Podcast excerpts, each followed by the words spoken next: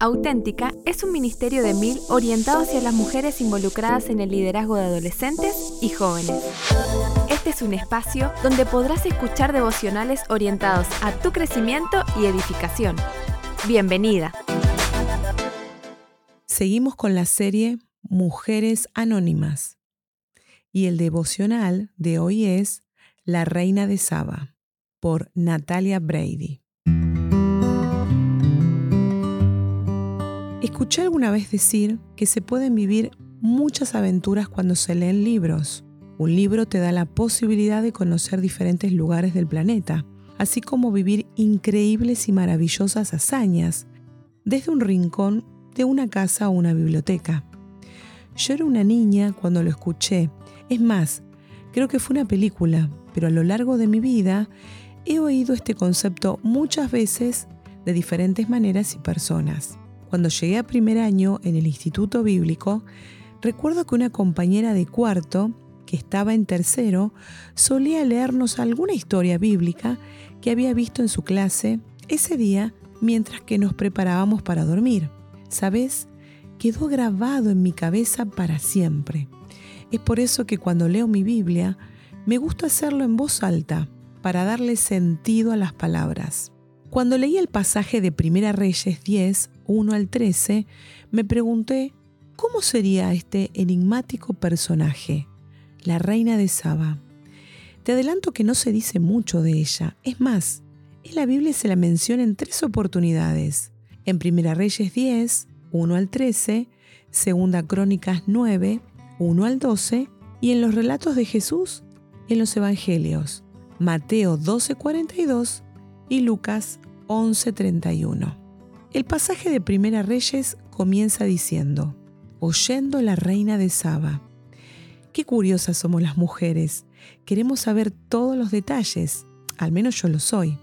Así que después de leer el pasaje me puse a buscar y, si bien como ya te adelanté, no se dice mucho de ella. Lo que dice la Biblia fue suficiente para que despierte en mí un interés por investigar cómo era todo en aquel entonces. Y me encontré con una historia fascinante. Y te cuento algunas cosas que descubrí. ¿Dónde vivía la reina de Saba? La reina vivió en Marib, Sabá, ubicado en el sudeste de Arabia o península arábiga, en la actualidad Yemen. Sabá era el lugar de los sabeos, un pueblo cuyas extensas relaciones comerciales recorrían desde Siria al este de África y hasta la distante India. Cualquiera de estos imperios que tenían la capacidad económica de comprar sus productos tenían que pasar por Judá, en Jerusalén, por un camino llamado el Camino de los Reyes. ¿Cómo era su cultura? ¿Cómo vivían los sabeos? En el siglo X a.C., tiempo en el que se cree que vivió la reina de Saba, la ciudad de Marib, Sabá, era un importante centro de comercio. En ese punto paraban las caravanas de mercaderes que cruzaban el desierto. Era un lugar para intercambiar mercadería e historias. Resulta que no hace mucho tiempo un grupo de arqueólogos hicieron un descubrimiento muy importante. Bajo una superficie arenosa encontraron lo que antes era el templo donde los sabeos hacían sus rituales de adoración a sus dioses, en especial al dios Almaca, dios de la fertilidad. Este templo estaba a mitad de un antiguo sistema de campos que llaman hoy en día la Gran Presa de Marib. La presa servía para regar una cosecha suficiente para alimentar a unas 50.000 personas y dependía totalmente de las inundaciones estacionales. Realmente asombroso. Aprovechaban cada oportunidad que tuvieran para vender, comprar y así sustentarse. ¿Cuáles eran las responsabilidades de la reina Sabá? ¿Cómo era ella? Una de sus obligaciones fundamentales era asegurarse del mantenimiento y cuidado de la presa que habían construido y que era de vital importancia para la vida cotidiana de sus súbditos.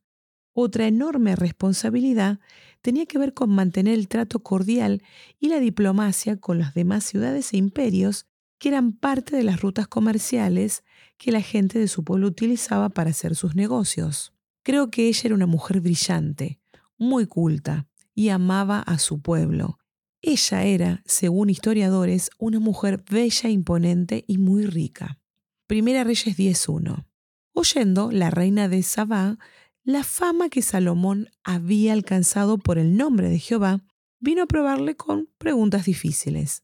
Anteriormente mencioné, en la ciudad gobernada por la reina, que se escuchaban variedad de historias, ya que era un lugar en el que paraban a descansar muchos comerciantes de sus largos viajes por el desierto, por lo que se contaban muchos relatos traídos de aquellos lugares lejanos.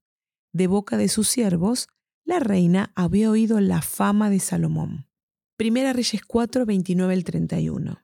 Y Dios dio a Salomón sabiduría y prudencia muy grandes y anchura de corazón como la arena que está a la orilla del mar. Era mayor la sabiduría de Salomón que la de todos los orientales y que toda la sabiduría de los egipcios.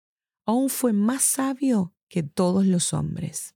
Quiero que imagines esta parte de la historia, así que te intentaré describírtela. La reina de Sabá decidió que no le alcanzaba solo con lo que escuchaba de Salomón. Esos intrigantes reportes acerca de su sabiduría y su esplendor ella tenía que verlo por sí misma. Imagino esta situación.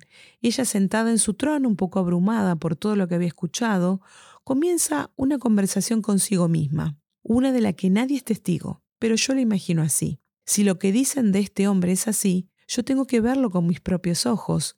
Voy a llegar allá y me voy a asegurar de que lo que me dicen es verdad. De ser así, lo mejor sería hacer negocios con él yo le llevaría de lo mejor que hay en mi reino y así no se podría negar. Tengo muchas preguntas.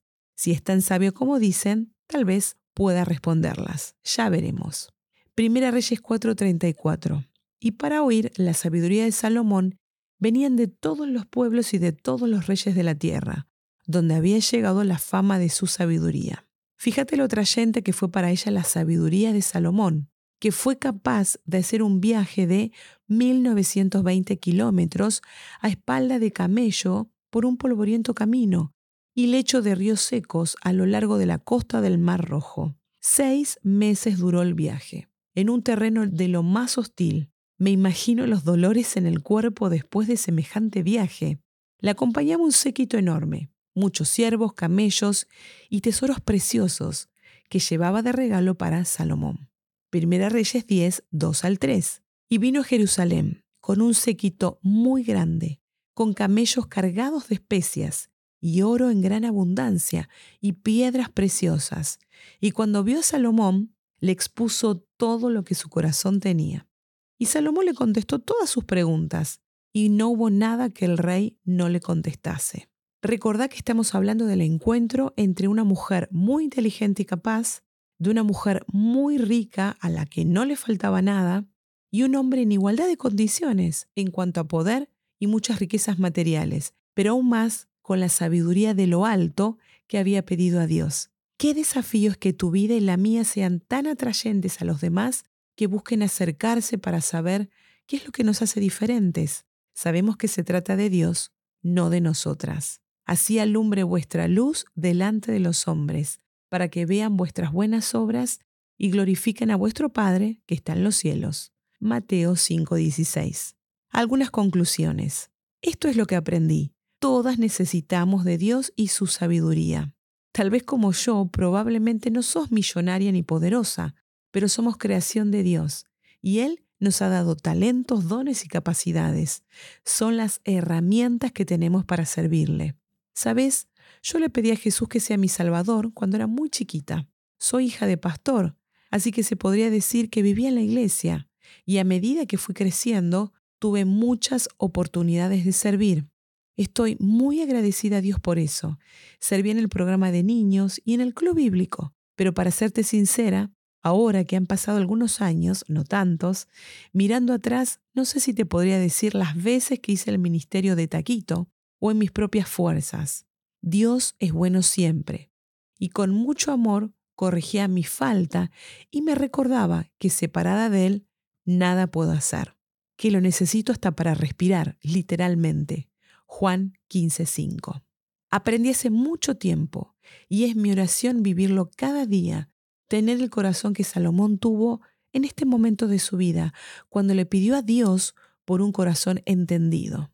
Y al observar a la reina de Sabá haciendo semejante viaje y escuchando a Salomón por tres años, hizo que me preguntara, ¿qué estoy dispuesta a hacer para aprender más de Dios y su sabiduría?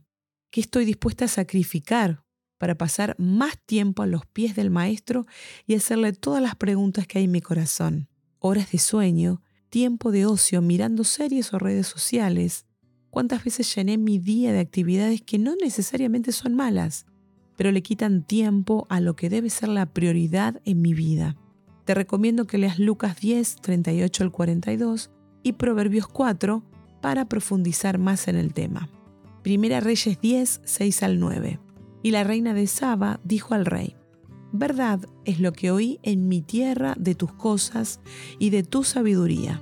Pero yo no lo creía hasta que he venido, y mis ojos han visto, quien ni aún se me dijo la mitad.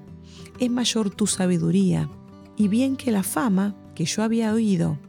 Bienaventurados tus hombres, dichoso estos, tus siervos, que están continuamente delante de ti, y oyen tu sabiduría. Jehová tu Dios sea bendito, que se agradó de ti para ponerte en el trono de Israel, porque Jehová ha amado siempre a Israel, te ha puesto por rey para que hagas derecho y justicia. Ella volvió con su séquito a su casa, llevándose todo lo aprendido con ella, además de regalos materiales que le dio el rey. Algunos historiadores dicen que el pueblo de Saba fue el primero de su territorio en convertirse en un pueblo monoteísta, en un lugar rodeado de poblaciones que adoraban a muchos dioses. El impacto de la vida y la sabiduría de Salomón fue más allá. Fíjate que Jesús la menciona en el Evangelio de Lucas, Lucas 11:31. La reina del sur se levantará en el día del juicio y condenará a esta generación porque ella vino desde los confines de la tierra para escuchar la sabiduría de Salomón. Y he aquí con ustedes a uno más importante que Salomón. ¿Te imaginas cuánto impacto puede ser tu vida en otros si te dejas llenar de la sabiduría de Dios y su guía en todo lo que haces para servirle?